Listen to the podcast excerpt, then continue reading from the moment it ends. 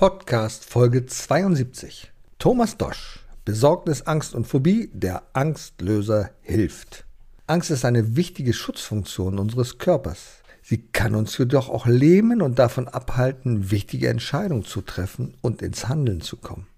Glaubt man seriösen wissenschaftlichen Untersuchungen, dann entstehen der Wirtschaft pro Jahr Schäden in Milliardenhöhe, ausgelöst durch Ängste, besonders in Führungsetagen. Thomas Dosch ist Angstlöser. Er kann sehr genau unterscheiden zwischen Angst als Schutzfunktion und als Blockade.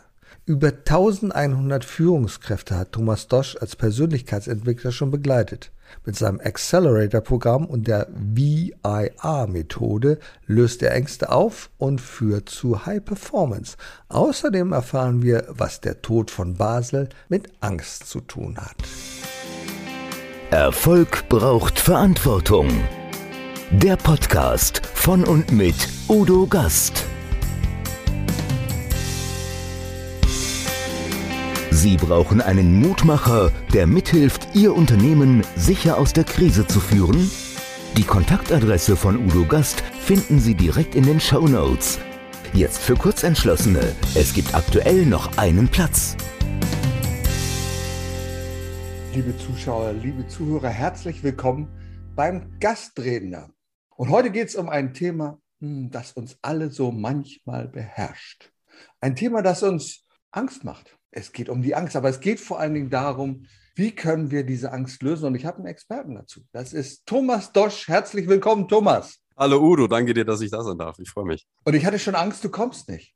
Ja, das ist ein Spruch, das ist natürlich Blödsinn, das ist klasse. Ja, also, wir müssen ein bisschen was wissen zu Thomas. Wir müssen wissen, dass er Experte ist, weil der hat über 1000 Führungskräfte ausgebildet. Und der nimmt denen auch manchmal die Angst. Und der weiß, was es bedeutet, Angst zu haben, Angst zu haben in der Wirtschaft. Und die hat er auch selber verspürt. Der war nämlich ganz unten, ganz unten unter Wasser, also im U-Boot. Ne? Und wenn man mal in einem U-Boot gewesen ist, das können wir ja nur Kiel, Laboe sehen, aber wer das mal erlebt hat, ich selber bin Taucher, weiß, was es bedeutet, Angst zu haben. Mein lieber Thomas, ich finde es ganz klasse, dass du heute hier bist und dass du uns die Angst nehmen kannst, vielleicht so die Angst von der Zukunft. Danke dir, dass ich da sein darf. Erstmal, wie gesagt, das Thema Angst und Angst nehmen. Weißt du, ich möchte die Angst gar keinem wegnehmen. Weil die ist ja wichtig. Die ist wichtig. da sind wir schon beim Thema. Erzähl mal. Erzähl absolut. doch bitte mal was über Angst. Angst ist im Wesentlichen ganz einfach erklärt. Die Angst ist immer das Bild, was uns durch unser Unterbewusstsein, durch unser Angstzentrum im Gehirn suggeriert wird, das mhm. einen Schaden darstellt, der in der Zukunft auf uns einprasselt. Das bedeutet, Angst ist immer zukunftsgerichtet. Als dem Umkehrschluss aber auch, dass Angst ja auch niemals etwas Reales ist. Was wir aber haben, ist, ich sage es mal ganz plump, ein massiv unterfordertes Ding hier hinten in unserem Kopf, das so ungefähr das Alter von circa sechs Millionen Jahre hat. Und diese sechs Millionen Jahre, du merkst, das ist schon ein bisschen, ein bisschen weit her. Also da war ich noch nicht geboren. Obwohl nee, ich schon nee, ein bisschen nee. älter aussehe. Naja, bitte, bitte. Du strahlst doch hier, Mensch. Oh, oh. Vor sechs Millionen Jahren oder auch wenn wir in die frühere Entwicklung evolutionstechnisch früh ne, zurückgehen, so vor 200.000 Jahren, 300.000 Jahren, mhm, mhm. da war die Lage und auch die Bedrohungslage noch ganz eine andere als heute. Wir hatten viel, viel mehr Gefahren. Es gab viel, viel öfter, salopp gesagt, die Möglichkeit, ins Gras zu beißen als heute. Mhm. Heute wird uns eine Blume nicht mehr unbedingt gefährlich. Ein Säbelzahntiger gibt es auch nicht mehr. Und auch das Wetter, wenn man nicht irgendwo auf See oder in den Bergen unterwegs sind, wird uns zumeist auch nicht mehr so gefährlich, als dass es uns bedrohen könnte. Was wir aber haben, ist, ja, wie gesagt, unterforderten Apparat, der im Wesentlichen keine Ahnung hat, wohin mit der ganzen Power. Also sucht Ersatzbedrohungen und das sind die Ängste, die wir in unserem alltäglichen Leben kennen. Ich weiß ja ähm, durch meine Tätigkeit als Heilpraktiker für Psychotherapie, da muss man uns auch mit der Angst beschäftigen und damit, wie man der begegnet, wie man sie vielleicht auflösen kann. Angst hat ja eine wichtige Funktion. Angst ist ja einfach da, uns zu schützen. Hm. Denn, denn es geht ja darum, eine Gefahr zu erkennen und jetzt zu überlegen, was mache ich? Renne ich weg? Greife ich an oder stelle ich mich tot? Das sind die hm. klassischen Reaktionsmechanismen, die man hat. Und dann gibt es da noch die Furcht. Unterschied Furcht und Angst. Kennst du da die Unterschiede oder wie würde man das definieren? Angst und Furcht? Die Angst ist die ad hoc Reaktion. Ah. Also die Angst ist die Reaktion in der jeweiligen Situation oder mhm. wenn etwas, ich sage es mal ganz allgemein, wenn etwas Neues auf uns eintrifft. Die Furcht oder das Befürchten von etwas, das ist schon die Konkretisierung dieses Schadens, das ist die Konkretisierung mhm. dieses mhm. Bildes, mhm. das wir einfach in unseren Kopf hineinkriegen. Und wir haben da verschiedene Reaktionsmöglichkeiten. Du hast es schon so schön gesagt, na klar. Das eine ist der Klassiker, die Flucht, der Angriff, das Erstarren. Und mittlerweile gibt es auch noch eine vierte Reaktion, die man herausgefunden hat. Ja. Und das ist die Zusammenrottung. Ne, man kennt's oder viele Menschen kennen es. Ich gehe rein zum Chef ins Büro, wird tierisch zusammengefaltet. Was mache ich danach? Ich meine ganzen Kollegen mit, ja. Ich gehe danach in die Kaffeecke und was mache ich? Ich rede mit den Kollegen darüber, um mich zusammenzurotten ja, und auch meinen eigenen Wert, meinen Selbstwert wieder ein bisschen steigern zu lassen. Das ist natürlich ein bisschen kontraproduktiv, wenn ich die Verantwortung dafür ins Außen abgebe, klar, logisch. Mhm. Ne, aber um mich wieder auch so ein bisschen aufbauen zu lassen und nicht letzten Endes in der Depression zu versinken. Darum geht es letzten Endes. Aber lass uns doch mal nochmal an den Ursprung zurückkehren. Hm. Hat ja einen Grund, warum du dich mit diesem Thema Angst beschäftigst. Nimm uns doch mal mit auf diese Reise in die Tiefe was da passiert ist. Du bist ja schon sehr früh, ich glaube, mit 19 zur Marine gekommen, hast ja vorher auch, hast ja schon eine Ausbildung, ah nee, das war später, Kfz-Mechatroniker war später. Aber das habe ich davor gemacht. Zur, zur Marine mhm. und diesen Wunsch hattest du schon sehr früh, ich glaube mit 13. Da hast du gesagt, Ganz genau. ich will zur Marine. Ja? und dann bist du da unten gewesen. Und wie bist du dem Thema Angst begegnet, dass es dich so persönlich geprägt hat? Also erstmal, da ist komplett recht. Mit 13, das war der erste Wunsch. Da habe ich nämlich einen Film, der die meisten wahrscheinlich abschreckt, vom U-Boot-Fahren gesehen, Das Boot. Das Boot ist ja einer der, cool. ja, einer der größten Highlights, ja. die, es, die es gibt in der Filmgeschichte. Und da habe ich erstmal geschnallt, dass man mit dem Boot auch unter Wasser fahren kann. Das wusste ich gar nicht. Und da habe ich mich okay. dann halt informiert ne, okay. ne, über die Marine, über die Marine damals, die Boote damals, klar logisch, über die Geschichte und mhm. über das, was heute die Marine so macht und was die U-Boote heute so machen. Und da habe ich dann festgestellt, das ist geil, das wirst du mhm. tun. Und ja, den Weg dann konsequent durchgezogen. Deine erste Intention war schon richtig, deswegen auch eine technische Ausbildung gewählt, weil ich wusste, die Marine und mhm. gerade die U-Boote, die brauchen Techniker. Ja. Also machst du eine technische Ausbildung, Kfz-Mechatroniker gelernt, mit 16 mhm. zur Musterung gelatscht und mit 19 dann hoch in den Norden. Ja. Und nach dem ganzen Ausbildungsmarathon, den du dann natürlich brauchst, war mit, ich glaube, 21, kurz vorm 22. Lebensjahr war ich da. Die erste große Seefahrt. Mehr als einen Tag quasi unterwegs. Und ich weiß das noch wie heute. In meiner Funktion, da war ich zuständig auch für die Schadensabwehr an Bord. Ich war LAE, Leiter am Einsatzort.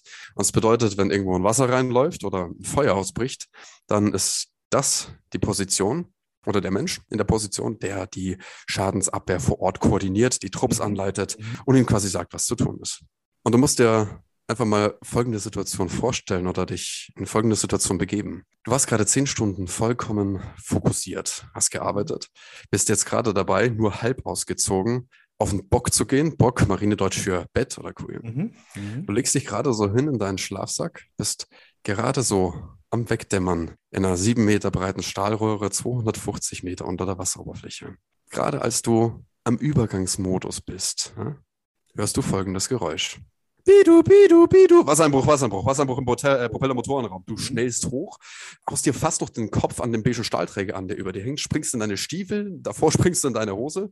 Du bist ja nun mal der Leiter der Schadensabwehr vor Ort. Das heißt, Du hast die Verantwortung für diesen Wassereinbruch, der gerade gemeldet wurde, für den Trupp, der runtergeht, für die Menschen, die sich in die Gefahrenzone hineinbegeben, mhm. um den Wassereinbruch zu bekämpfen. Du hast in dem Moment auch die Verantwortung über das Boot, 500 Millionen Euro Steuergelder mhm. und über 27 weitere Kameradinnen und Kameraden. Und all das wird dir in dem Moment bewusst, als du realisierst, dass das dein erster Einsatz ist. Ich war in der klassischen ja, es, es, war so ein Mix aus Erstarrung und Flucht. Habe ich gute Entscheidungen getroffen in dem Moment? Hell no, absolut nicht. Im Gegenteil, wäre das damals keine Übung gewesen. Da waren 27 Kameradinnen und Kameraden und ich an diesem Tag damals abgesoffen. In meinem Kopf war nur eines, ich wollte raus aus dieser Situation. Scheißegal, wie. Ob ich die Übung meistere und äh, Lob kriege oder ob ich diese Übung total in den Sand setze und danach den Einlauf meines Lebens kriege. Das war mir komplett egal. Ich wollte raus aus dieser Situation. Und da habe ich eine der wichtigsten Erfahrungen gemacht, Udo. Das mhm. war unter Angst zu versagen. Und in diesem Moment, da habe ich eine Entscheidung getroffen. Ich will mich nicht mehr von dieser Angst so lähmen lassen. Gerade wenn man sich vorstellt, das wäre eine reale Situation gewesen. Ich will verstehen, wie diese Angst funktioniert. Ich will identifizieren, welche Angst in welcher Situation denn die Kontrolle über das, was ich tue und wie ich es tue, übernimmt. Und ich will in der Lage sein, genau diese Angst in diesem Moment, in dieser Situation auch aufzulösen, um selbst wieder handlungsfähig zu bleiben. Nicht nur für mich selber und weil es für mich selber angenehmer ist, mhm. sondern damals noch gerade auch für die Kameraden. Ich glaube, das Fürchterliche in so einer Situation Gehen wir mal noch einen Schritt weiter, wenn mhm. es keine Übung gewesen wäre. Das Fürchterliche in so einer Situation ist ja die quasi Aussichtslosigkeit und die wenigen Alternativen. Du bist unter Wasser. Das weißt du. Du mhm. kannst nicht ja eben aus der Tür rausgehen und sagen, oh, jetzt gehe ich mal raus, habe ich keinen Bock mehr drauf. Ich nee. kann mich an eine Geschichte erzählen, die mich nachhaltig beeindruckt hat. Und zwar, ich habe meinen Sportbootführerschein gemacht vor vielen, vielen Jahren bei einem älteren Herrn. Der war einer der letzten U-Boot-Kommandanten des Zweiten Weltkrieges unfreiwillig, weil es waren viele mhm. Schiffe versenkt worden und er war einer der na noch relativ jungen Leute, die gesagt hat, okay, du machst das. Und er hat uns erzählt, wie es denn ist, in einem U-Boot zu sitzen, getroffen zu werden und aussteigen zu müssen. Aussteigen müssen, das heißt, viele können sich das nicht vorstellen. Du hast da die Rettungsweste an und dann drückst du da auf einmal drauf, damit die aufgeblasen wird. Dann schießt du nach oben und du weißt nicht, was dich oben erwartet. Also diese mhm. Angst, die Aussichtslosigkeit zu machen, das ist schon fürchterlich. Ich kenne das vom Tauchen, da habe ich das auch schon mal erlebt. Und wie schnell wirst du beherrscht von den unbestimmten Ängsten? Die sind ja manchmal völlig unbegründet. Absolut, das ist auch was, was in der heutigen Situation oder in der heutigen Lage immer noch eine Rolle spielt. Ja. Gerade dieser Punkt des Aufsteigens. Du gehst als U-Boot-Fahrer gehst du einmal im Jahr nach Neustadt in Holstein und dort steht ein riesengroßer Turm. Das ist der sogenannte Titato, der Tieftauchtopf. Das ist ein 33,5 Meter tiefes Wasserbecken. Unten in diesem Wasserbecken ist eine U-Boot-Sektion nachgebaut und einmal im Jahr gehst du zur sogenannten URA, das ist die U-Boot-Rettungsausbildung. Mhm. Mittlerweile sind es ja nicht mehr nur Westen, es gibt so einen ganzen Anzug, Kapuze, aber auch das Grundprinzip ist dasselbe. Du drehst eine Flasche auf und schnellst mit äh, sieben Meter pro Sekunde einmal nach oben in die Höhe. Das ist schon, das ist schon eine kleine Beschleunigung. Und du wirst dann natürlich herangeführt. Ne? Du fängst an, den erstmal draußen im Trocknen anzuziehen, diesen Anzug. Aber es endet halt äh, quasi in der Situation, dass du unten bist in 33 20,5 Meter Tiefe in dieser nachgebauten U-Boot-Sektion diesen Anzug anziehen musst auf Zeit, während unten das Wasser reinläuft, während irgendwann dann auch das Licht ausgeht und während du gerade sag mal, die Hose des Anzugs vielleicht so über den Hintern ziehst, da steht da das Wasser dann schon bis zum Bauchnabel. Du siehst aber nichts, du musst alles ertasten und es ist keine Häufigkeit, ja, aber es gibt schon den einen oder anderen, der dann quasi die Notleine zieht und sagt, stopp, das ist mir nichts und das kann ich auch nicht. Also es wird geübt und trainiert. Mhm. Du hast dann ja auch weitergemacht. Du hast gesagt, gerade nach diesem Ereignis, ich muss auch etwas dazu beitragen, andere Menschen anzuleiten. Du bist Ausbilder geworden in der Marine und hast also tausend Leute ausgebildet, kann man das sagen. Was hast du da gemacht? Du hast also praktisch Führungskräfte ausgebildet in der Bundeswehr, richtig? Genau, genau. Mhm. Ich war eine ganze Zeit lang, es waren um die sechs Jahre, in der Marine-Unteroffizierschule in Plön.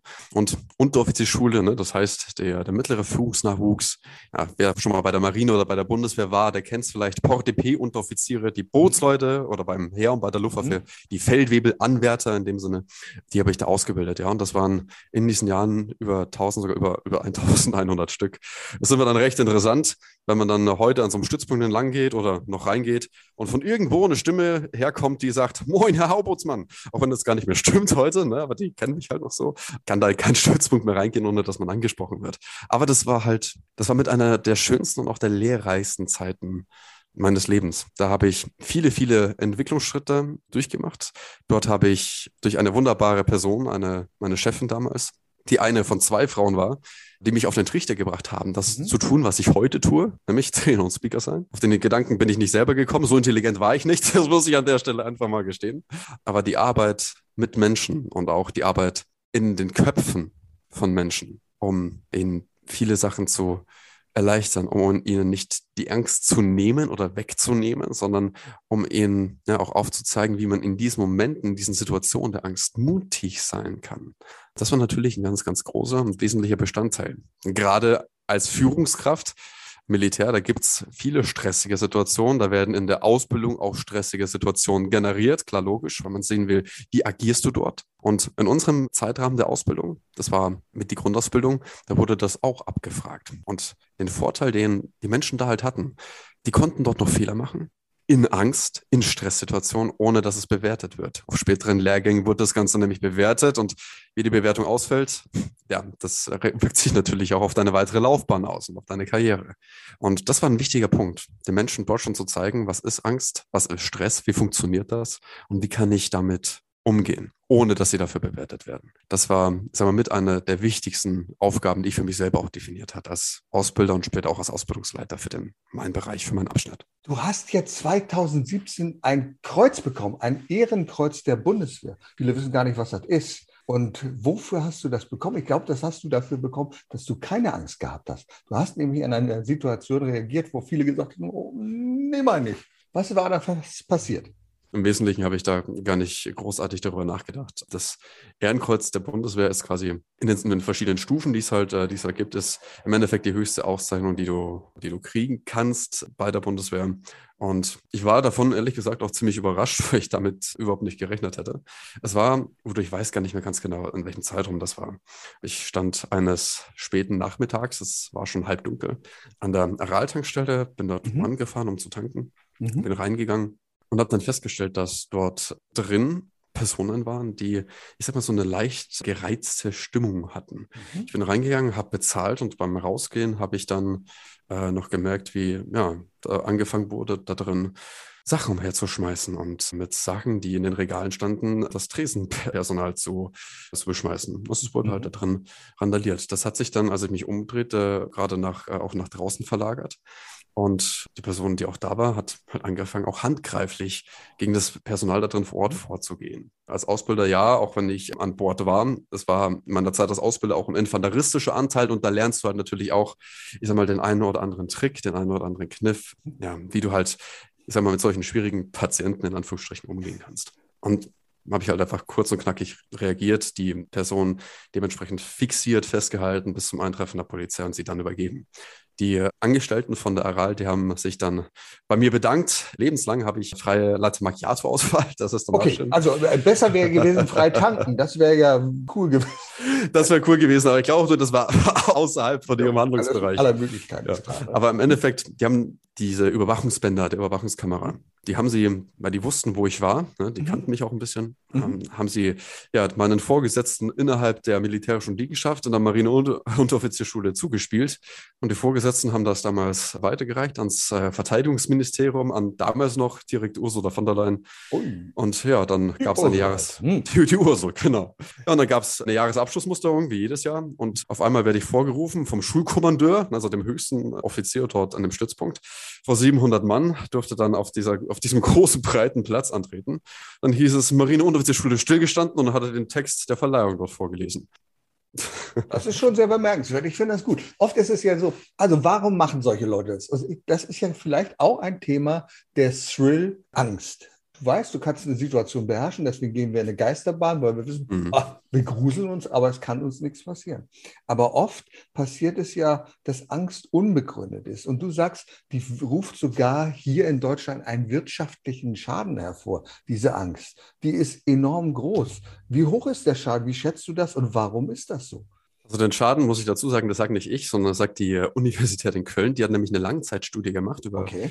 über Ängste im Unternehmen. Das Ganze ging zwölf Jahre lang und da hat man festgestellt, dass die Summe, also der, wirklich der monetäre Verlust durch Ängste im Unternehmen im Schnitt pro Jahr um 12,5 Prozent steigt. Das ist immens. Oh. Es waren im Jahr 2006 ein Mindestverlust nur auf die Bundesrepublik Deutschland bezogen von 100 Milliarden Euro.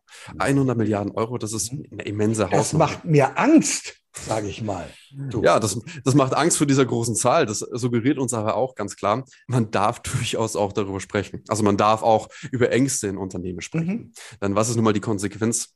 Wenn wir dieser Verantwortung, die ja jeder von uns hat, nicht nachkommen. 100 Milliarden, das ist eine Summe, da hängen Existenzen dran, da hängen Arbeitsplätze dran, da hängen letzten Endes auch Menschenleben dran. Du Lass kannst, mich doch bitte nochmal dazu einhaken. Ja? Also, Gerne. was heißt das, die Angst im Unternehmen? Ist es die Angst, Entscheidungen zu treffen? Ist es die Angst, ein Projekt anzugehen, was vielleicht gewinnbringend sein könnte, wo wir aber sagen, hm, ich weiß nicht, kenne Wo liegt diese Angst begründet da in Unternehmen? Was passiert da oder was passiert eben nicht? Also im Wesentlichen stellt diese Summe oder das, was in dieser Studie dargestellt wird, die Summe alle Ängste dar, die es in den Unternehmen okay. gibt. Also auch die Angst vor dem Chef zum Beispiel, ihm einen Vorschlag zu machen, der vielleicht ganz, ganz praktisch wäre, sich auch monetär auswirken mhm. könnte, zum Positiven hin, aber ich traue mich nicht, weil er mich ansonsten mhm. immer niedermacht. Äh, spielen natürlich aber ganz klar, wie du es gesagt hast, auch die Führungsängste eine Rolle. Die Top 4 der Führungsängste, die am weitesten verbreitet sind, der Bundesrepublik Deutschland, auch zugenommen die ganze Dachregion, also Österreich und die Schweiz. Das sind ganz klar die Entscheidungsangst. Das mhm. ist die Angst auch generell vor der Verantwortung selbst, die ich trage in einer bestimmten Position. Das sind Verlustängste. Ne? Das Grundprinzip, je höher ich aufsteige, desto tiefer kann ich auch fallen. Und das musste ich ehrlich gesagt ein paar Mal nachschlagen, weil ich es gar nicht glauben konnte. Die vierte der größten Ängste, die es gibt in Unternehmen, in führungsregenden Unternehmen, das ist die Angst vor dem Sinnverlust des eigenen Lebens die tritt Ach, vor allem auch bei den älteren Generationen, die sich, du kennst den Spruch, ja, machst du was, dann hast du was, dann bist du was. Ja. Die sich also darüber definieren, mhm. welche mhm. Rolle sie mhm. ausfüllen mhm. und was sie sind, aber nicht wer sie sind. Da kommen wir auch in den Bereich Selbstwert ganz, ganz stark mit genau, hinein. Ja. Denn wenn du dich nur über deine Position definierst und du Sachen dann irgendwann abgeben musst oder ganz, ganz schlimm, die Rente oder die Pension droht, dann stellen diese Menschen sich oft die Frage, wenn es in absehbarer Zeit zu diesen Umständen kommt, wenn ich das jetzt abgeben muss und das nicht mehr sein kann, wer bin ich denn dann überhaupt? Mhm. Und fallen dann dort in eine depressive Situation. Und das wirkt sich natürlich für die Zeit, die sie auch noch im Unternehmen stehen, auch aufs Unternehmen aus und klar auch auf die Entscheidungen, die sie treffen aus. Kann man sagen, ist das auch eine Angst vor Gesichtsverlust beispielsweise? Dass man sagt, hm, dann bin ich nichts mehr und ich weiß nicht, Verliere ich denn mein Ansehen? Spielt das auch eine Rolle? Mhm. Ja, ganz klar. Okay. Ganz klar. Deswegen ist, wie gesagt, das Thema. Selbstwert dort so wichtig, denn machst du was, dann hast du was, dann bist du was. Mhm. Ist ja im Wesentlichen die Veranlagung, den Wert, den ich mir selbst gebe, primär im Außen zu definieren oder primär auch im Äußeren festzulegen. Wenn ich Menschen frage, gerade auch in, in 1 zu 1 Mentorings, die ich ja mhm. selten mache, dazu sagen, aber die ich mache, mhm. dann die Frage stellst du die Frage, wann fühlst du dich denn besonders wertvoll? Dann kommen zumeist so Antworten wie, wenn ich gelobt werde, wenn ich geliebt werde, wenn ich einen Partner mhm. habe, wenn ich mhm. befördert werde, wenn ich viel Geld verdiene, wenn ich einen guten Job habe, der auch mhm. gut angesehen ist. Und wenn wir uns da mal angucken, wo sind all diese Sachen denn verortet? Die sind alle im Außen verortet. Und wenn die jetzt alle im Außen verortet sind, dann ist mir die, ist, ist die Frage, ist es dann Selbstwert mhm. oder ist es dann Außenwert? Versteh mich nicht falsch, wir brauchen auch die Anerkennung vom Außen. Ja, wir sind, Unbedingt, auch wenn man es zur aktuellen Situation oftmals nicht mitkriegt ja, oder oftmals nicht so sieht, aber wir sind soziale Wesen. Wir brauchen das soziale Gefüge. Wir brauchen jedoch nicht nur das soziale Gefüge allein sondern auch den Wert, den wir uns selber geben. Mhm. Wenn ich zum Beispiel auf einer Bühne stehe und ich halte eine Keynote mhm. und jemand kommt zu mir und sagt, du, das, was du da jetzt gerade erzählt hast, das heute, das fand ich nicht so toll. Irgendwie war das, eine, das hat mich jetzt nicht getoucht. Dann sage ich, okay, und kann das annehmen. Aber ich habe dadurch keine schlaflosen Nächte und finde mich selber, und das ist ein ganz, ganz wichtiger Punkt, finde mich selber trotzdem toll. Mhm. Wir haben irgendwann mal verlernt und gerade in Deutschland, du kennst das, äh, ist es ja ein Unding, zu sagen, ich finde mich selber toll. Ich finde mich selber klasse. Das macht man nicht in Deutschland. Mhm. Was der Mensch in dem Moment bewertet. Und das ist egal, ob es auch ein Feedback, also wenn es ein richtiges Feedback ist, ne? Feedbackgespräch vom Chef ist. Was bewerten diese Menschen denn in dem Moment, in dem sie mit mir sprechen? Die bewerten eine Situation. Die bewerten eine Momentaufnahme unserer Leistung. Nicht mehr und nicht weniger. Und wenn ich das mal so für mich festlegen kann und das für mich selber auch so akzeptieren kann, dann stelle ich fest, dass ich auch abseits davon trotzdem immer noch ein wundervoller Mensch bin. Ja, das ist ganz fantastisch. Du hast ja ganz, ganz viele Menschen schon auf den Weg gebracht. Du hast ja ein eigenes Programm dafür sogar entwickelt, ein Accelerator-Programm. Erzähl uns mal ein bisschen darüber und auch, was es mit den Begriffen VIA auf sich hat. Da hast du was entwickelt. Stimmt, das stimmt. Der Zeitpunkt damals, als ich die, diese Entscheidung getroffen habe, ich will wissen, wie das funktioniert. Ich will, ich will es erkennen, wenn es mich trifft. Ne? Das Thema Angst, wann übernimmt sie die Kontrolle über mich und ich mhm. möchte es auflösen können. Das war schon der erste Schritt. Daraus später natürlich auch aus der Erfahrung als, äh, als Ausbilder, natürlich auch unter dem großen Rahmen der Bildung, du weißt es ja schon, ich habe mich dann erst für das Studium der Wirtschaftspsychologie entschieden. Zwei Semester lang, bis ich festgestellt habe, das ist 15 Prozent Psychologie, 85 Prozent Wirtschaft. Mhm. Cut, Gesundheitspsychologie, wo es mal wirklich nur um, äh, um den Kopf und das Hirn geht. Mhm. Ne, und für mich war wichtig, nicht reines Mindset-Training zu machen, so wie man es kennt, oder reines Motivationstraining zu machen, wie man es kennt. Aber auch nicht nur diese, sag mal, rein wissenschaftlichen Vorträge, fand ich immer langweilig, zu machen, sondern ich wollte daraus einfach eine Verbindung schaffen aus zwei Bereichen, die zum einen Menschen berühren, die in die Tiefe gehen, wo auch Emotionen mit im Spiel sind, die aber auch eine wirklich wissenschaftlich fundierte Basis haben. Und daraus und aus dieser Entscheidung von damals ist der VIA-Prozess entstanden. Mhm. Was bedeutet das? Das bedeutet verstehen, identifizieren, auflösen und beschreibt im Wesentlichen genau diese Schritte. Ne? Verstehen, mhm. wie unser Gehirn und die Angst funktioniert, identifizieren, welche Angst in welchem Moment die Kontrolle über das, was ich tue und wie ich es tue, übernimmt. Und dann in der Lage sein, in diesen Momenten auch genau diese Angst aufzulösen. Mhm. Und deswegen, und das ist mir ganz, ganz wichtig, das zu betonen, es wird immer gerne überredet, gerade wenn es um das Thema mhm. Angst geht. Nein, das ist nicht schlimm. So Indianer kennen keinen Schmerz, weißt du, so nach dem, mhm. erkennen wir, erkennen wir mhm. alle. Und das sehe ich halt komplett anders. Denn die Angst, die darf schon ruhig da sein. Die Akzeptanz der Angst ist einer der ersten wichtigen Schritte, mhm. die wir brauchen, um mit ihr umzugehen und sie handeln zu können. Denn wir leben ja nun mal in einer bipolaren Welt. Ne? Es gibt Ebbe und Flut, Plus und Minus, Yin und ja. Yang. Es gibt Tag und Nacht. Und genauso wie es die Angst gibt, gibt es auch nur im Beisein der Angst oder im Moment der Angst Mut. Mutig sein bedeutet ja nicht, in bedrohlichen Situationen keine Angst zu haben. Du kennst mein Statement dazu, das ist dann eher die Dummheit. Ne? Ja, ja, das stimmt.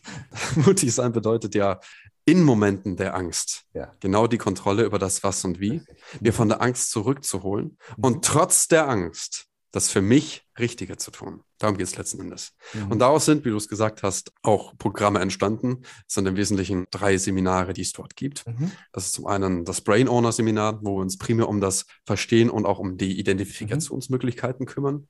Es gibt das Fearless Bootcamp. Da geht es individuell mhm. auf, mhm. da ist die Teilnehmeranzahl auch beschränkt auf zehn maximal. Dann da geht es individuell um die Angst der jeweiligen Person und auch um die Art und Weise der Konfrontation mit dieser Angst. Ne? Also auch im Gewöhnungsprozess, ne? als äh, jemand, der therapeutisch tätig ist, eine Konfrontationstherapie, du kennst das, sich diesen ja, Ängsten... Habe ne? oft genug angewendet. Ich wollte gerade sagen. Ängsten gekommen sind. Ne? genau, um sich diesen Ängsten auch äh, zu stellen und um sich an diese gewöhnen zu dürfen. Und das letzte, das große Seminar, das ist das Live Your Life Seminar, wo es im Wesentlichen darum geht, wie wirkt sich Angst denn auf sämtliche Bereiche unseres Lebens aus? Auf Lebensglück und Lebensfreude, auf Geld und Finanzen, auf Beruf und Karriere, auf Liebe und Beziehung. Klar, auch logisch auf das Thema Selbstwert. Da kommt es natürlich auch nochmal mit drauf an. Mhm. Ne, also diese Big Five. Die Hauptruder und die Nebenruder, wie ich es immer nenne. Ne? In der mhm. bildlichen ja. Darstellung vom Ja, Marine geprägter Begriff, ist klar. Ne? Ja. Das stimmt. Hauptruder und Nebenruder, ja. Was es zusätzlich noch gibt, das sind mhm. Sachen, die sind auf Anfrage entstanden. Es ist das Brain Owner Mentoring, das ist im 1 zu 1 Intensivtraining, nur quasi nur wir beide, geht ja. sechs Wochen lang, ist aber auch, wie gesagt, ein 1 zu 1. Das heißt, mhm. dort nehme ich nicht mehr als maximal fünf Leute auf, weil ich möchte diesen Menschen, na klar, auch gerecht werden. Mhm. Ich halte von du kennst das auch, ne? so Fließbandabfertigung oder Massenabfertigung, das ist eher nicht so meine Welt. Und ein ganz spezieller Punkt, wo Angst noch zum Tragen kommt, das ist klar, gerade bei jungen Startups oder neuen oder Menschen, die neu in Verkauf und Vertrieb kommen, da gibt es die Verkaufsrevolution, ne? wo mhm. wir quasi dir selber diese Selbstsicherheit geben, dich auch in schwierigen Verhandlungssituationen auf deine Selbstsicherheit und auch deine mentale Stärke zu berufen. Was ich ja sehr wichtig finde, wir beide sind ja sozusagen Botschafter auf der Bühne. Das heißt, als Experten möchten wir Menschen auch ansprechen. Und ich glaube, also mein Thema ist ja Verantwortung. Ich stelle immer wieder fest, dass Menschen Angst haben davor, wirklich Angst davor haben, Verantwortung zu übernehmen. Das ist im Kleinen so. Wenn man früher über eine Kaffeemaschine, wenn jemand entschieden hat, die kostet 2000 Euro, sagt, ja, machen wir, dann wird heute erstmal vielfach gefragt, abgesichert. Nee, da müssen wir Gremium, ich weiß nicht, muss ich mal gucken, ich müsste mal meinen Chef fragen. Und ich sage, hallo, Hast du Angst vor dieser Entscheidung? Hast du Angst davor, die Verantwortung zu tragen? Und das ist ja ein Thema, was im Moment auch unsere Diskussion beherrscht. Menschen haben Angst, Menschen haben mhm. Zukunftsängste, die wissen nicht, was passiert, die sind ungewiss. Was erzählst du diesen Menschen? Wie können wir denen gemeinsam Kraft geben? Was können wir tun? Natürlich ist die Situation im Moment ungewiss und manchmal haben wir das Gefühl, sie ist nicht beherrschbar.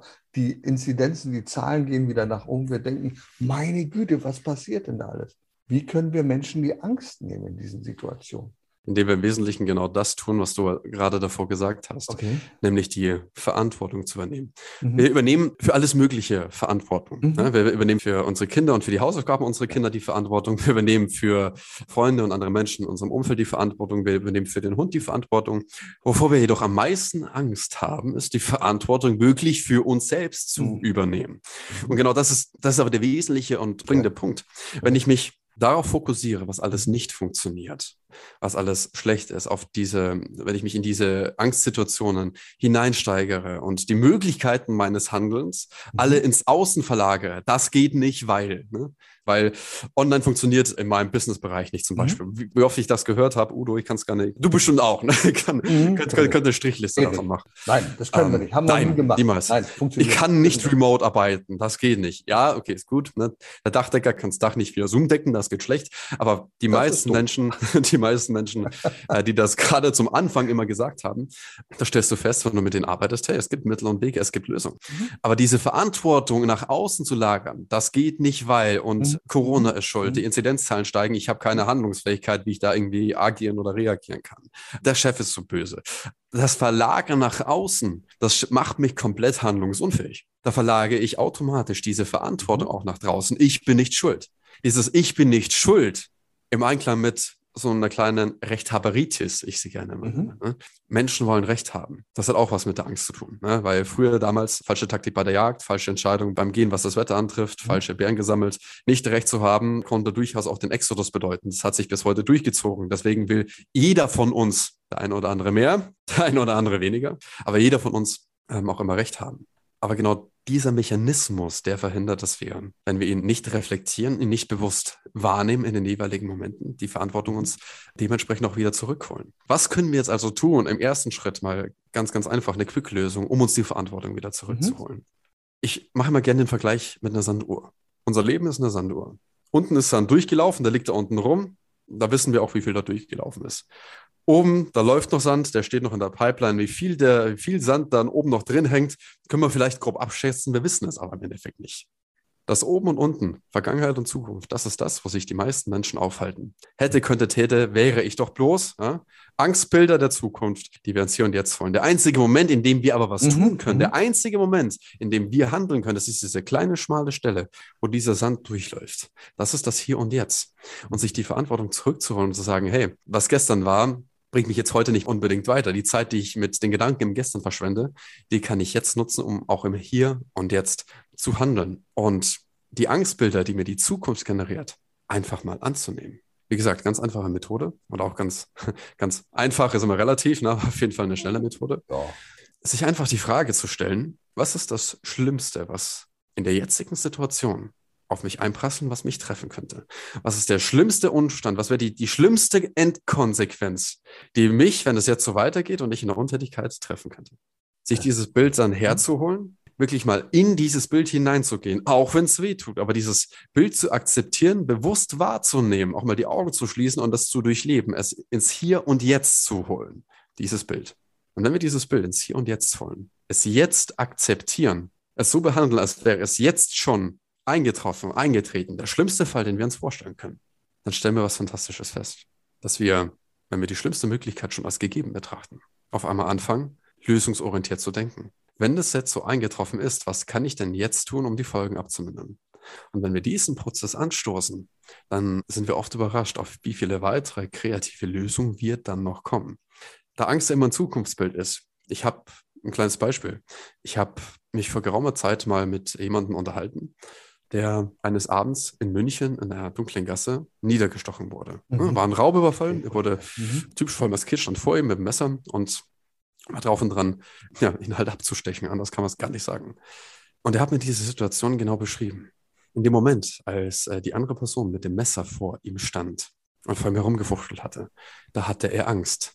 Er hatte Angst vor diesem Stich. Er hatte Angst vor diesem Schmerz und dann natürlich klar in der Endkonsequenz, was wir by the way, auch immer haben, Angst vorm Tod. Angst ist immer die Verbindung zu mindestens der körperlichen Unversehrtheit. In der Endkonsequenz immer zum Tod.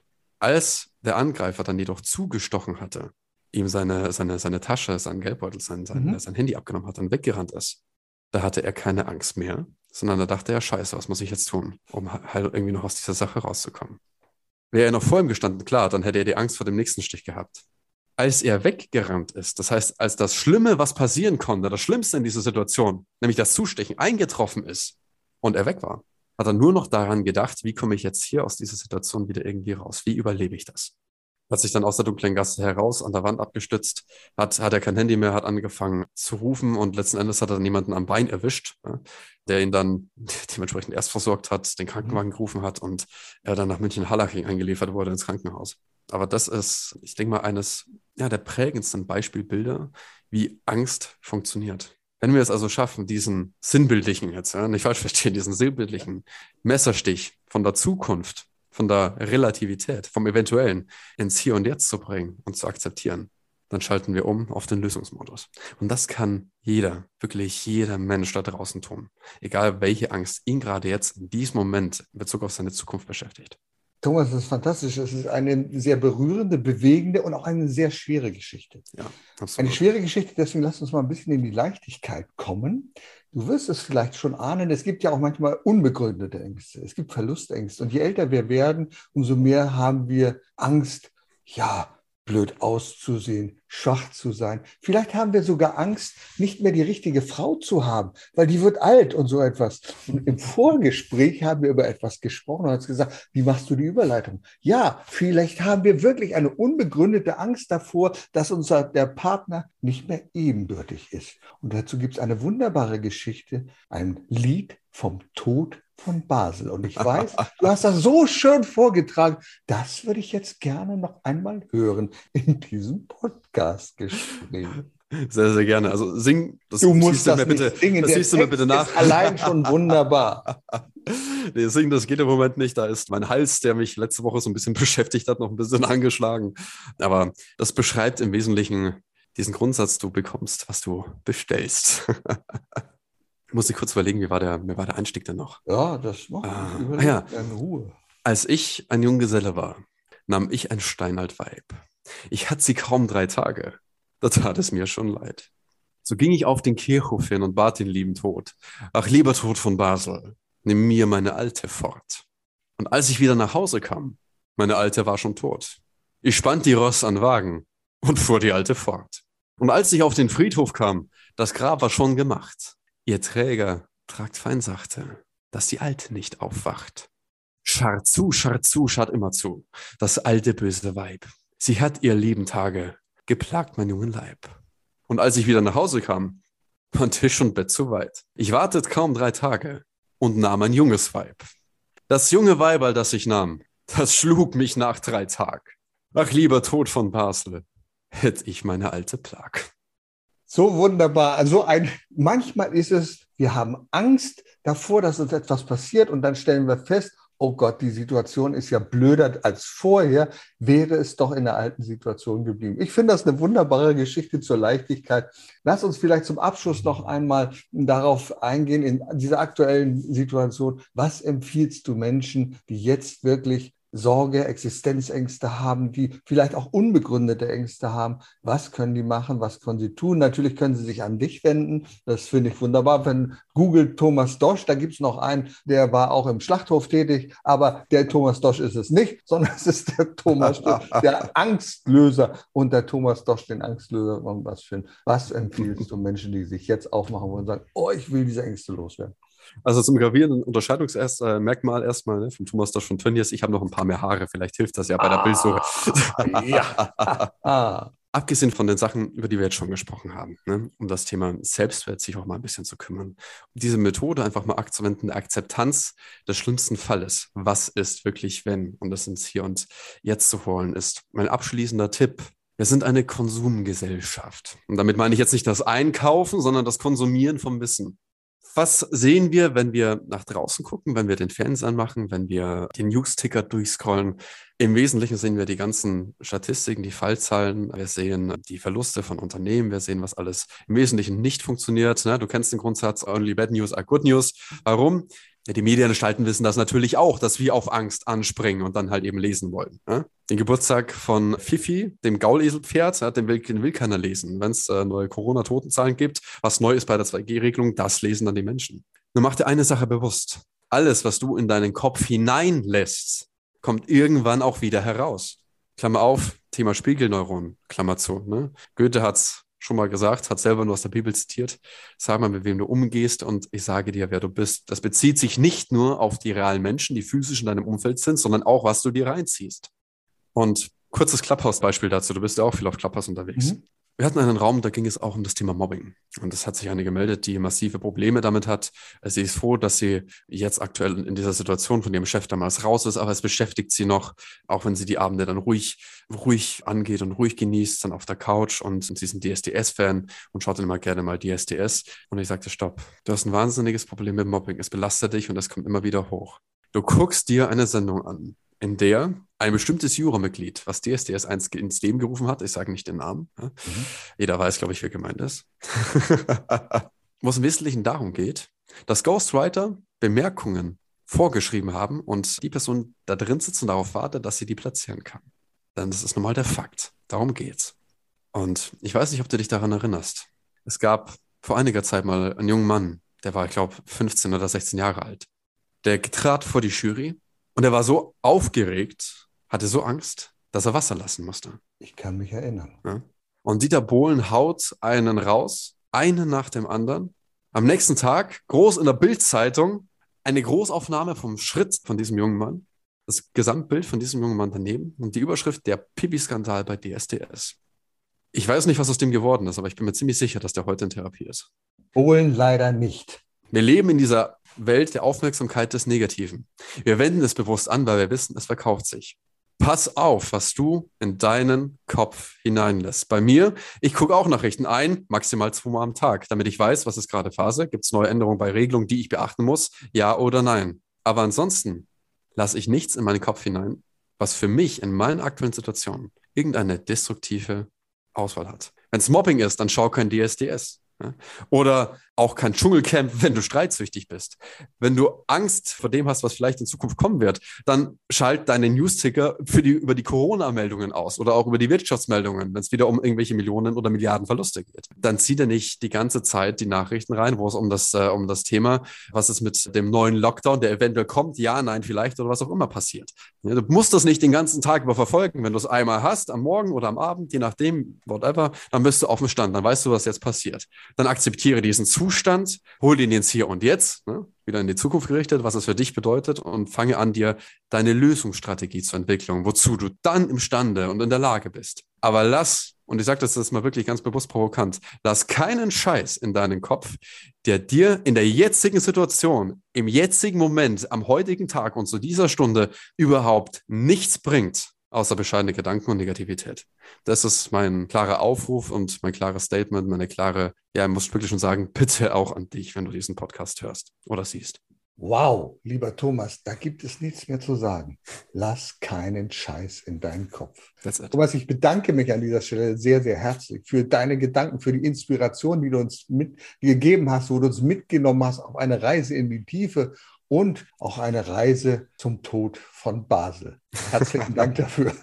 Ich danke dir, dass ich da sein durfte, lieber Udo. Erfolg braucht Verantwortung. Der Podcast von und mit Udo Gast. Sie brauchen einen echten Mutmacher und erfahrenen Business Coach, der mithilft, Ihr Unternehmen sicher und wirksam nach vorne zu bringen?